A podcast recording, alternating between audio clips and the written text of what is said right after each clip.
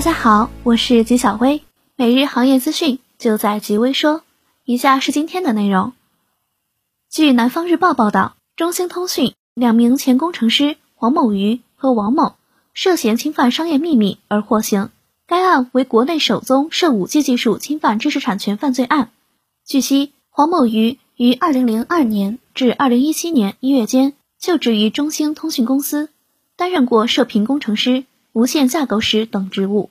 而王某于2008年4月至2016年10月就职于中兴通讯公司西安研究所，担任过 RRU 部门研发工程师等职务。纪晓薇表示，专利侵权是民事诉讼，商业秘密却是刑事诉讼，两者区别很大。商业秘密一旦败诉，很可能是牢狱之灾。根据显示器市场研究报告。今年智能手机中使用的 AMOLED 面板的出货量将从2019年的4.71亿片激增至5.13亿片。相比之下，由于冠状病毒影响，消费者需求和供应链可用性，全球智能手机出货量预计将在2020年下降13%，显示今年 AMOLED 面板的渗透率将急剧上升。吉小薇认为，在手机，特别是高端手机。OLED 面板占据垄断份额。全球半导体厂商 SK 海力士、赛灵思、德州仪器、英特尔陆续公布 Q1 营收以及 Q2 的营收预测。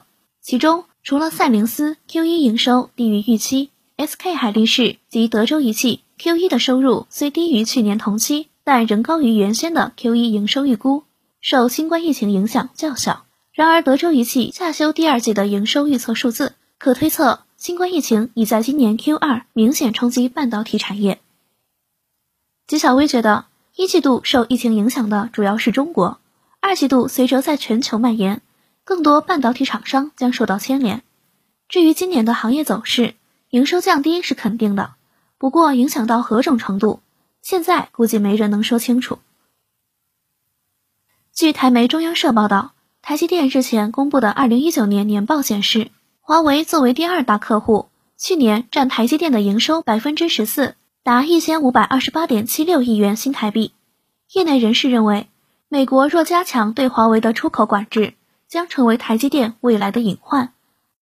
纪晓薇认为，说因为美国限制华为，进而影响到台积电出现的概率不能说没有，不过真出现，也就意味着中美彻底对立。世界至少到目前还是有规则的。至少表面上的规则还有。OPPO 在二零一九年国内的出货量大跌的原因有很多个。外部原因方面，由于被美利坚封杀，用不了谷歌服务，使得华为将重点从海外转移回国内，大量的精兵强将调回国内用于开拓市场。vivo 成立子品牌，猛攻线上市场。Redmi 独立死磕品质，追求极致性价比，在海外过得一帆风顺的 Realme 也回国抢市场份额等。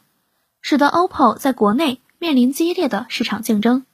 吉小薇表示，过去一年在国内市场，华为一枝独秀，无论 OPPO、vivo 还是小米，都遭遇了不小的压力。不过风水轮流转，手机市场变幻万千，厂商适应能力很重要。吉微直播间自开创以来，获得了大量来自行业的关注与好评。四月二十七日至四月三十日，即周一至周四上午十点钟。全新四期极微公开课火力全开，让你过足瘾。每个工作日上午十点，锁定爱极微 APP，极微直播间将带来各种技术前沿讲座。以上就是今天的全部内容了，也欢迎各位听众的投稿。我们下期再见。